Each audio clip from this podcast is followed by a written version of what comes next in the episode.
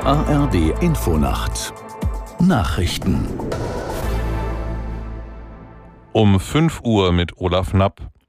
Die deutschen Basketballer sind zum ersten Mal Weltmeister. Im Finale bei der WM in Manila setzte sich das Team um Kapitän Dennis Schröder mit 83 zu 77 gegen Serbien durch. Aus Manila Armin Lehmann. Es war ein unglaublicher Moment. Als die Schlusssirene ertönte, gab es kein Halten mehr bei Deutschlands Basketballern. Eine Jubeltraube löste die nächste ab und alle hatten sie Tränen des Glücks in den Augen.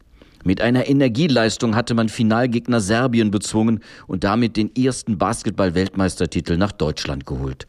Als Kapitän Dennis Schröder wenig später den Pokal in die Höhe stemmte, war das der Moment, wo die Riesensause startete. In der Kabine ging die Party weiter, dann im Bus und später natürlich auch im Nachtleben von Manila. Nach dem Erdbeben mit bisher etwa 2100 Toten hat die Regierung in Marokko einen Hilfsfonds für die notleidende Bevölkerung angekündigt. Die Zahlungen sollen helfen, zum Beispiel beschädigte Häuser abzusichern. Zur Versorgung der mehr als 2000 Verletzten würden zusätzlich etwa 1000 Ärzte und 1500 medizinische Pflegekräfte in die Region geschickt. Das Innenministerium erklärte, Marokko werde außerdem zunächst Hilfsangebote aus den vier befreundeten Ländern Spanien, Großbritannien, Katar und Vereinigte Arabische Emirate annehmen. In Genf beginnt heute die fünfwöchige Sitzung des UN-Menschenrechtsrats. Zentrale Themen sind erneut der russische Angriffskrieg gegen die Ukraine und damit einhergehende Grundrechtsverletzungen. Aus Genf Sandra Bieger. Mitglieder der Untersuchungskommission, die Menschenrechtsverletzungen in der Ukraine dokumentiert, werden im Laufe der fünfwöchigen Sitzung in Genf über die Lage vor Ort berichten.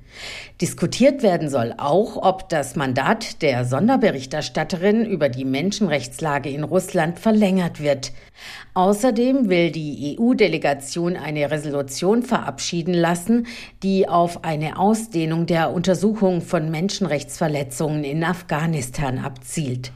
Der spanische Fußballverbandspräsident Rubiales hat seinen Rückzug angekündigt. Der 46-Jährige zog damit doch noch die vielfach geforderte Konsequenz aus seinem Verhalten nach dem WM-Finale. Rubiales hatte die Spielerin Jennifer Hermoso nach dem spanischen Endspielsieg gegen ihren Willen auf den Mund geküsst. Dies stieß im In- und Ausland auf heftige Kritik. Soweit die Meldungen. Das Wetter in Deutschland am Tage stellenweise Nebel, sonst sonnig, an den Alpen einzelne Schauer 23 bis 34 Grad. Die weiteren Aussichten Dienstag im Westen Schauer und gewittrig, im Osten freundlich und trocken, bei maximal 21 bis 32 Grad. Das waren die Nachrichten.